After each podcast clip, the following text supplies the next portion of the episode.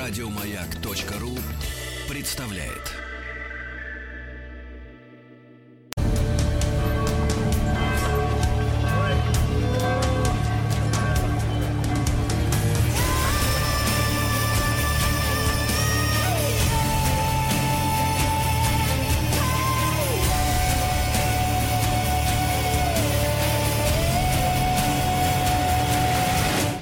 История и болезни. Друзья мои, наш э, проект «История и болезни», посвященный э, эпидемиям, которые оставили глубокий след в истории, э, извините за тавтологию, э, конечно, делается нашим дорогим Дмитрием Алексеевичем Гутновым. Дмитрий Алексеевич, доброе утро. Доброе вот. утро. Дмитрий Алексеевич... Да, да, да. Дмитрий Алексеевич э, является профессором МГУ, доктором э, исторических наук. И, э, Дмитрий Алексеевич, я вас хочу поздравить с Днем Радио, потому что вы э, человек, Спасибо. который да, прочно, прочно увязли в этой во всей истории. Точно. Вот, благодаря вам, Сергей. Да. И, и, Дмитрий Алексеевич, э, пару слов, а потом переходим к делу. Э, вы знаете, когда вы первый раз пришли в нашу студию, я могу сказать, что я вас очень испугался.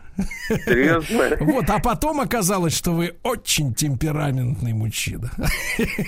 Спасибо. Спасибо. Да-да-да, спасибо вам большое.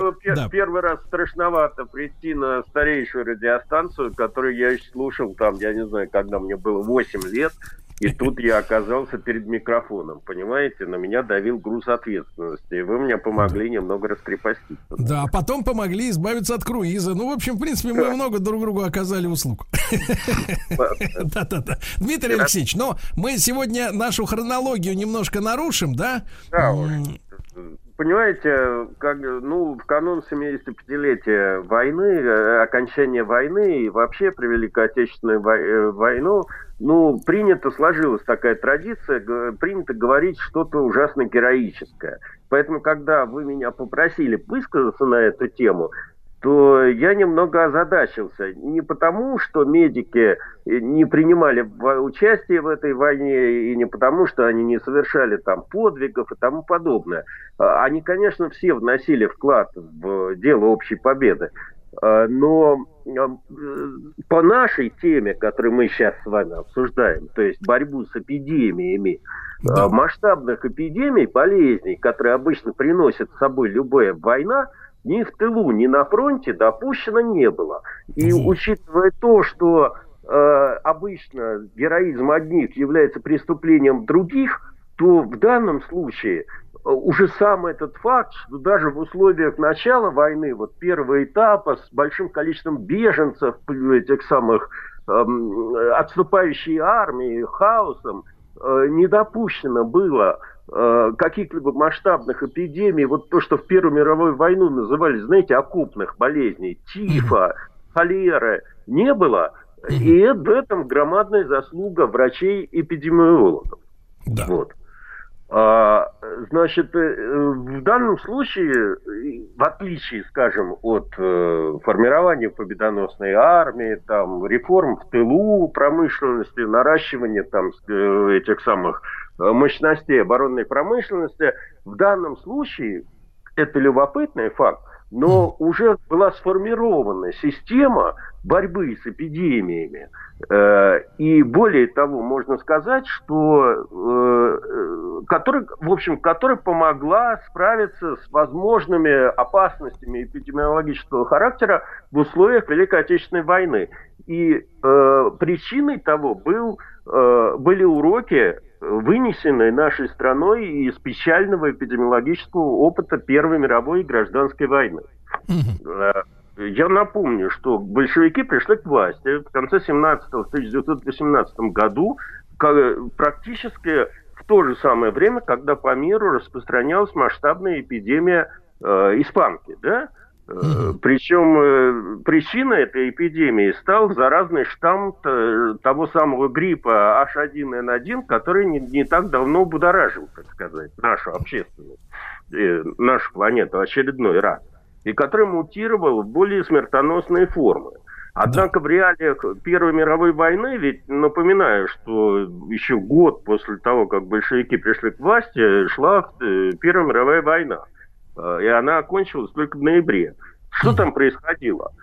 никто же не воспринимал изначально этот грипп как смертельную опасность. Поэтому те солдаты, которые находились на фронте в легкой форме этой болезни, они оставались на фронте, продолжая заражать друг друга этой болезнью, ну и там пленных, и ходя в атаке, и противника еще вдобавок, как, как форма бактериологического оружия. А те, кто э, наоборот, как бы тем, кому были, было плохо, тех комиссовывали, и они в переполненных эшелонах ехали, значит, обратно в тыл, заражая тыловых. И это все привело к кумулятивному, кумулятивному эффекту, как бы.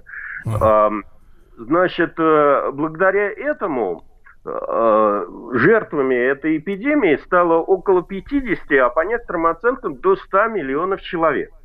Но об этом как-нибудь про саму эту эпидемию испанки я как-нибудь в другой раз расскажу. А да. А сейчас я хотел сказать, вот какие меры советское правительство предприняло изначально и впоследствии, чтобы бороться с этими всеми эпидемиями. А, дело в том, что э, в ходе, в ходе уже гражданской войны на территории бывшей Российской империи и будущего СССР наблюдались масштабные вспышки прежде всего брюшного тифа, сыпного тифа, возвратного тифа, холеры, дизентерии, еще вдобавок туберкулеза. Э, советская статистика в этом смысле вещь совершенно неполная, естественно, в условиях гражданской войны, но тем не менее, и даже если ей верить, в период 18-20 года переболело 25 миллионов человек. Значит, и столкнувшись с такими серьезными, в общем, проблемами, большевики поначалу развернули борьбу методами э, чрезвычайщины, как они это очень любили делать. Э, в 1919 году была образована Московская чрезвычайная санитарная комиссия МЧСК. Вот. Подобно этому самому известному учреждению тех лет, которое имело в своем названии, названии чрезвычайное слово, эта комиссия тоже обладала очень широкими полномочиями. А, все учреждения и лица должны были отвечать на запросы этой комиссии в течение 24 часов, значит, они должны были безотлагательно исполнять требования этой комиссии, а, отпускать необходимые материалы и тому подобное. В Красной армии от, эпидемиологии, от эпидемиологического состояния которой во многом зависели военные победы большевиков, создавались специальные военно-санитарные комиссии – Э, координировал эту работу военно-санитарный отдел при штабе Красной Армии, который имел еще вдобавок двойное подчинение. В общем, этот отдел создал сеть карантинов, изоляционно-пропускных пунктов, фронтовых госпиталей для зараженных инфекциями. Я это все рассказываю потому, что все эти меры впоследствии были применены во Вторую мировую войну. Да-да-да. И, значит, э, теперь Э, кроме того, была развернута массовая вакцинация э, состава армии и флота. Если в 1918 году на одну тысячу человек насчитывалось э, только 140, как тогда говорили, иммунизированных, то есть вакцинированных, говорят современным языком людей, в 21-м на тысячу человек 840, а к концу войны непривитыми, непривитыми оставались единицы. В связи с этим э, из всех воюющих сторон в гражданской войне только Красной Армии удалось победить э, вот эти вот все э, эти окопные эпидемии. Тиф, холеру, вот эти вот. В Красной Армии ее не было. Значит, и как бы главные проблемы Красной Армии заключались в том, что условиях гражданской войны ведь очень много людей переходило со стороны на сторону. Вот все эти дениковцы, колчаковцы, которые, значит, потом переходили и вступали в ряды Красной Армии, приносили с собой эпидемии. Их сразу отсылали в тыл, занимаясь, проводили эту вакцинацию и там этот, сажали на карантин.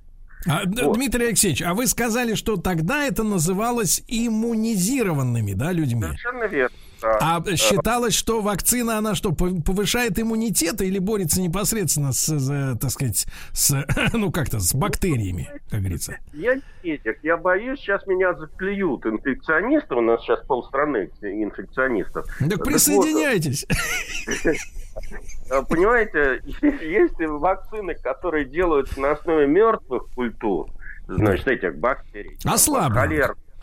Да, есть живые э, вакцины. То есть это ослабленные живые возбудители болезни, которые не могут привести э, к этому. Но в любом случае вакцинация это как бы э, пробуждение иммунитета, это стимуляция иммунитета в разных mm. видах. Ну да. Вот. А Теперь... что же, э, Дмитрий Алексеевич, а в тылу-то что происходило? Куда что? отсылали колчаковцев? Совершенно верно. Значит, в 1922 году был издан декрет Совета народных комиссаров о санитарных органах республики, который утвердил структуру санитарных органов в стране и определил их там права и обязанности. Вот тогда-то в СССР стала создаваться сеть специализированных санитарно-профилактических учреждений, знаменитых этих санэпидемстанций, некоторые из которых существуют до сих пор. И эти вирусологи говорят, что в значительной степени, так сказать, то, что у нас нет такого обвального распространения этого всего э, вируса, в том, что у нас еще живы традиции вот этой вот мобилизационной эпидемиологической инфекционной медицины. Дмитрий Алексеевич, а вот эти СЭС, это вот те самые, грубо говоря, СЭСовцы, которыми пугали да. рестораторов, которые могли прийти и закрыть ресторан, например, да? В общем, в общем, да. Хорошо вы не сказали ССов. Нет, ну что вы, как можно? А вот СЭС, СЭС, ну я помню это сокращение, естественно. Э, вот э, это было таким наиболее серьезным приобретением советской власти, а дальнейшее развитие вот всей противоэпидемиологической системы СССР укладывалось в общую политику в области здравоохранения.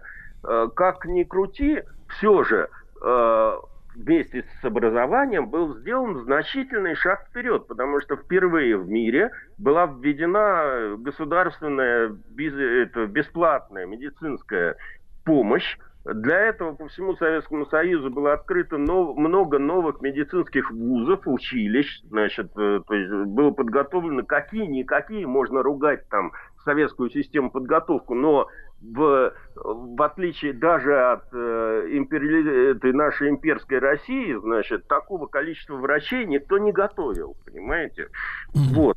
А, составляющие... А кроме того, Дмитрий Алексеевич, а кроме того, ведь, э, э я так понимаю, очень много э, внимания уделялось массовому э, спорту, да, и массовой О, гигиене. Это я бы сказал, даже не спорт. Спорт это очевидно. В общем, 20-е годы и в, и в Европе, значит, идеи, идеи культуризма каким-то образом развивались. Но вот э, у большевиков была такая, э, как бы это сказать, фишка на пропаганде. И как только какая-то тема оказывалась э, в жерновах этой нашей пропаганды, то, значит, э, в общем, доходило, в общем, любой чайник начинал, значит, говорить именно о том, о чем хотела сказать советская власть. И э, в данном случае, да вы совершенно правы, был создан специальный орган, который, по-моему, сейчас уже не существует, Санпросвет назывался. Mm-hmm. Вот. Э, который занимался пропагандированием э, не только медицинских знаний, а гигиенических знаний, санитарных знаний, который выпускал огромное количество плакатов, которые сейчас стоят немыслимых денег. Один из них у меня тут висит, я вам, э, к сожалению, его показать не могу. Так Там, вы типа... что же, получается, Дмитрий Алексеевич, миллионщик, что ли, как говорили в советское нет, время?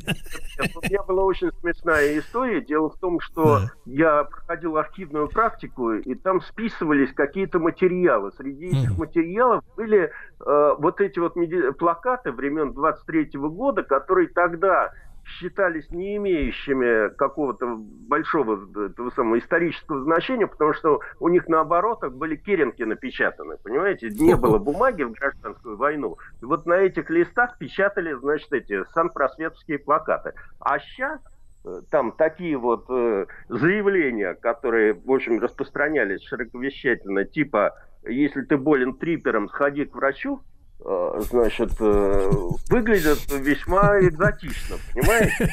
Ну, в общем, да, да, да, Дмитрий Алексеевич, так, слушайте, я, я читал как-то одну брошюру, по-моему, даже мы в эфире несколько лет назад ее читали, брошюру как раз э, э, второй половины, ну вот у вас совсем древний плакат, там, 23-го, вы говорите, года, года, а нам досталась брошюра где-то 27-го или что-то в этом роде, где разъяснялись нормы гигиены работникам и работницам заводов. И там потрясающая была история там о том, что раз в неделю надо обязательно ходить в баню.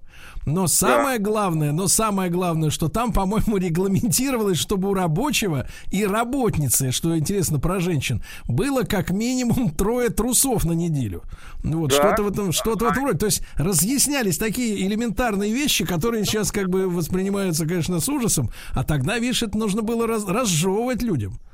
Совершенно верно. Кроме того, эти все разного рода были там субботники по уборку в 27-28 годах по, по уборке собственных дворов.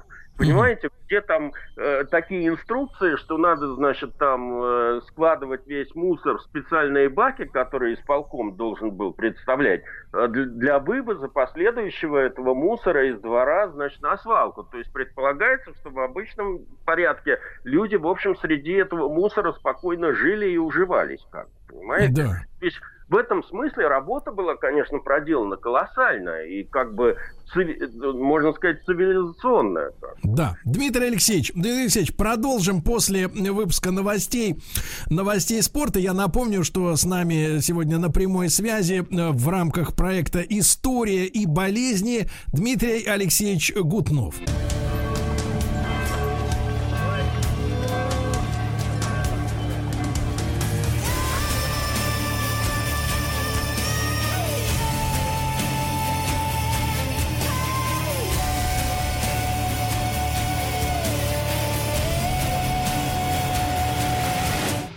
История и болезни.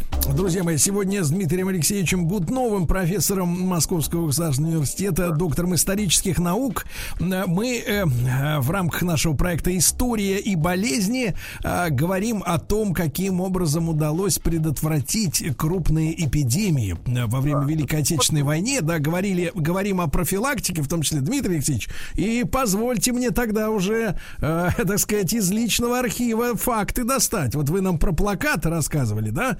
23-го года. А я вам скажу так, э, есть у меня такая, э, я в прошедшем времени не употребляю, э, легендарная бабушка, которая uh-huh. сделала все для того, чтобы мы с вами встретились в эфире. Вот. И с детства я помню, значит, вот какую фишку. А то есть ее это, я так понимаю, научили в ранней юности, и она это до конца дней своих, пока были силы, э, это делала, а именно ежедневно с утра э, обливалась холодной водой. И закалялась, закалялась, да. Мне кажется, Понятно, вот закалка... Такие эксперименты проводить на мне, но долго меня не хватило на это, честно скажу. Вот.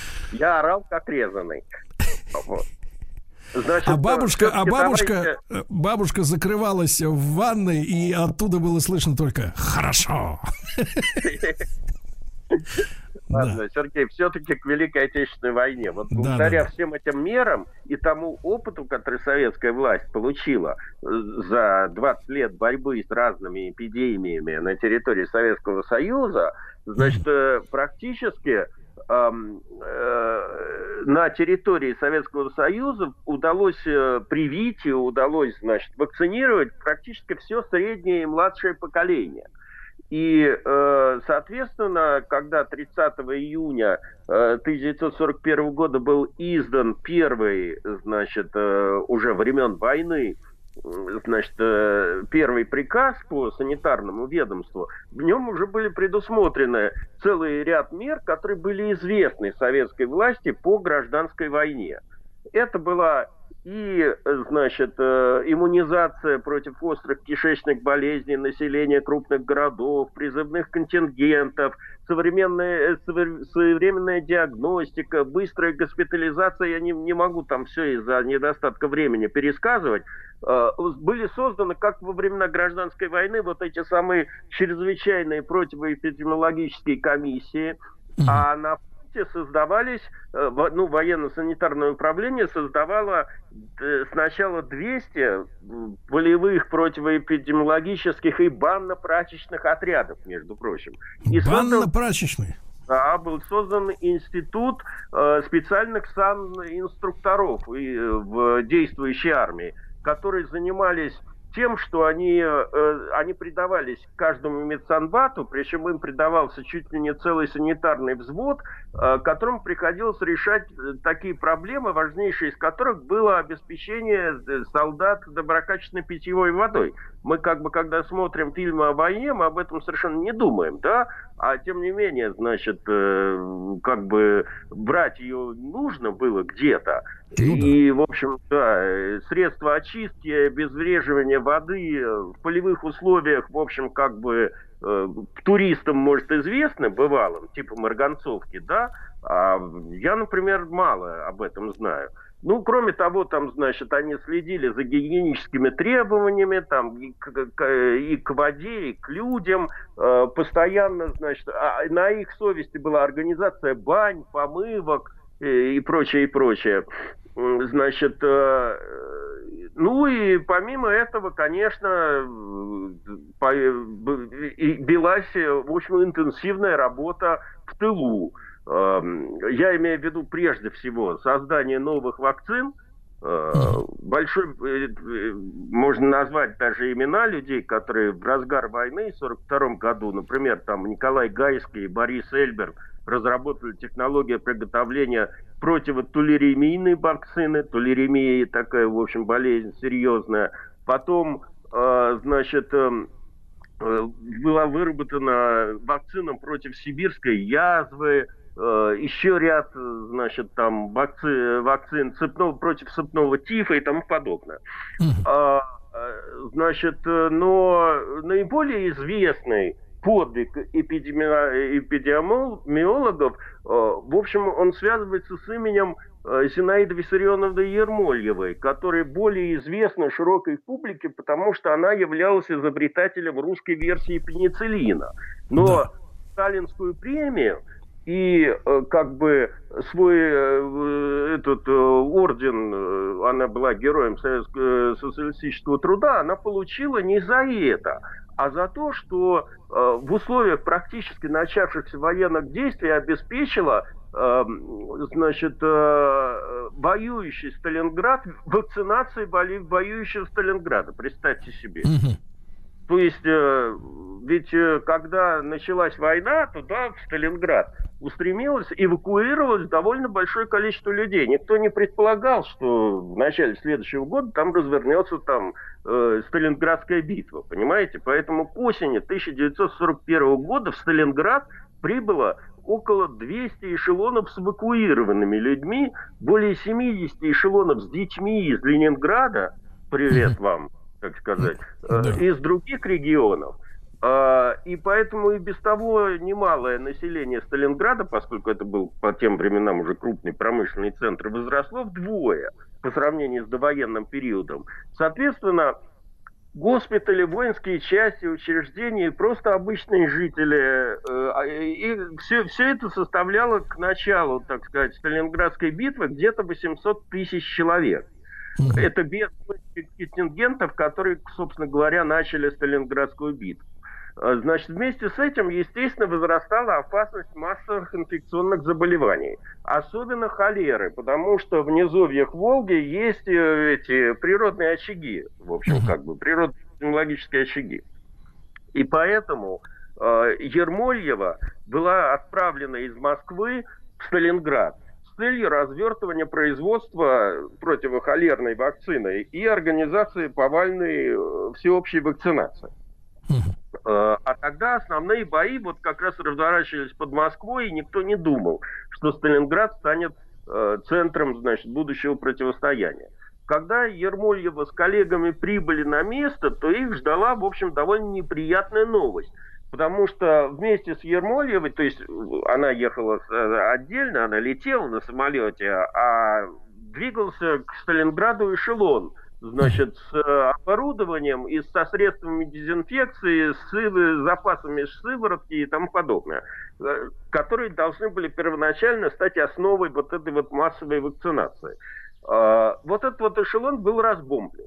Поэтому, когда э, инфекционисты прибыли на место, то им пришлось, по сути дела, организовывать производство этой противохолерной вакцины на месте с нуля на тех мощностях, которые имелись в это время в Сталинграде. И э, они это сделали.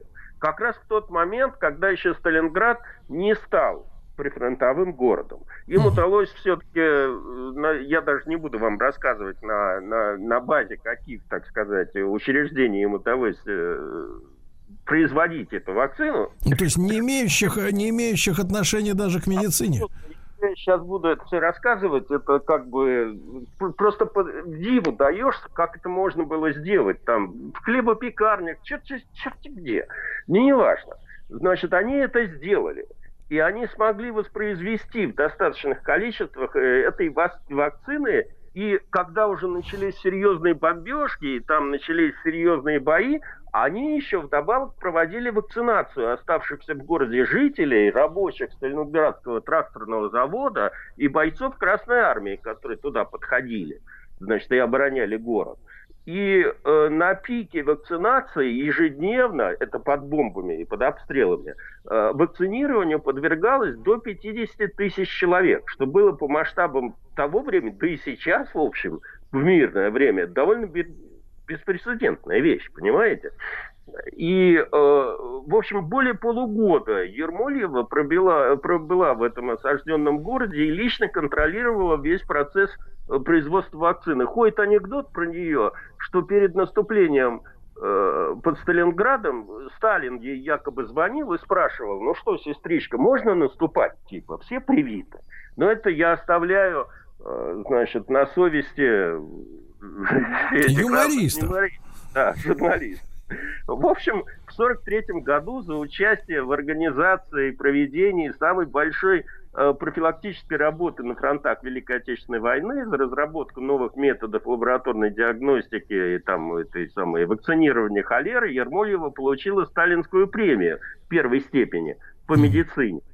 Э, эту премию она передала, насколько я знаю, под э, обороны, и на эти деньги был построен истребитель Ла-5 который, значит, воевал, и даже он, он имел ее имя, то есть э, на борту. Вот.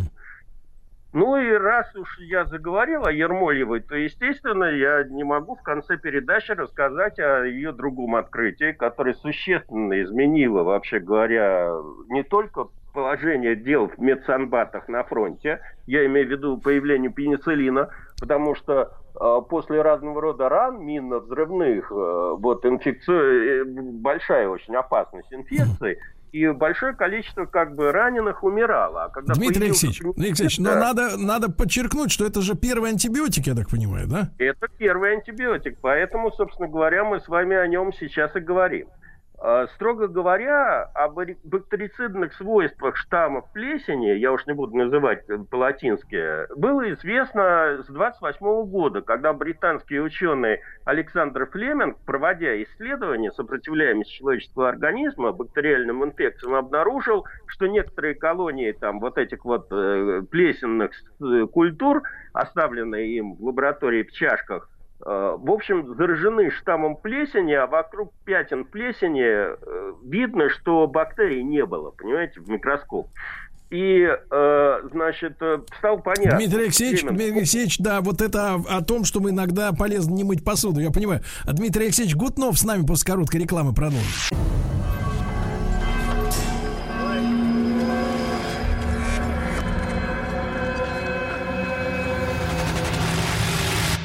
История и болезни. Мы продолжаем с Дмитрием Алексеевичем Гутновым, профессором МГУ. Э, вот э, история с пенициллином, с отечественным, да? да? В общем, Флеминг не придал этому большое значение и забросил это дело, а его работу продолжили ученые из Оксфорда, Говард Флори и Эрнст Чейн. Они выделили этот препарат в чистом виде и в 1941 году впервые применили его для лечения людей тот пациент, кстати говоря, ситуация была такая, как сейчас. Они сразу не на мышах, а на человека применили это дело. Это был лондонский полицейский, умиравший от э, заражения крови. Э, и его не, не смогли вылечить только потому, что пенициллина оказалось мало. Вот. И тогда стало известно об этом деле в России. У нас тоже начались разработки этого э, препарата, и Ермольевой поручили его разрабатывать. Она долго искала пенициллин, и выделила его, вы будете удивлены, э, они соскабливали плесень со стен подмосковных бомбоубежищ. Mm. И вот из этой плесени они тоже выделили этот продуцент, и из него сделали пенициллин. А, и этот пенициллин тоже, уже зная английский опыт, был использован в Яузском госпитале – и он показал там чуть такой фантастический вариант. 80% э, людей, которые вот также от минно-взрывных ран страдали от заражения крови и прочих, значит, инфекций, они вылечивались, понимаете? Да. Э, и последнее, что тут можно сказать, что к 1944 году только три страны обладали технологиями выделения промышленного производства антибиотиков. Это США, Великобритания и СССР. А, и самая смешная история заключилась, состоялась в 1944 году, когда в Россию, в СССР прилетел этот Говард Флори для сравнительных испытаний американских, английских и советских антибиотиков. И исследование, которое проводилось на нескольких группах э, раненых с сепсисом, э, находившихся в тяжелом состоянии, показало, что наш пенициллин оказался эффективнее английского 28 единиц против 20 на 1 миллилитр раствора. А с американским показателем вообще оказался, оказался тоже выше, но чуть, но не, не в том, не в таком масштабе. И Флори, э, будучи разработчиком, значит, процесса очистки пенициллина, тогда назвал Ермольеву госпожой пенициллин. А, и так к ней вот это вот, э, э, значит, прозвище и прилепилось до конца дней. Вот. Дмитрий это, Алексеевич, общем, а значит, значит ли это, что, а, значит, ввиду отсутствия пенициллина в германской армии было больше гораздо проблем, да, вот с ранеными? В общем-то, я не знаю, честно говоря, но, но у них не было промышленного, то есть они, наверное, этот пенициллин каким-то образом делали, но промышленного этого самого у них не было производства пенициллина. Поэтому там в этом смысле были проблемы в немецкой армии. Понятно. Вот.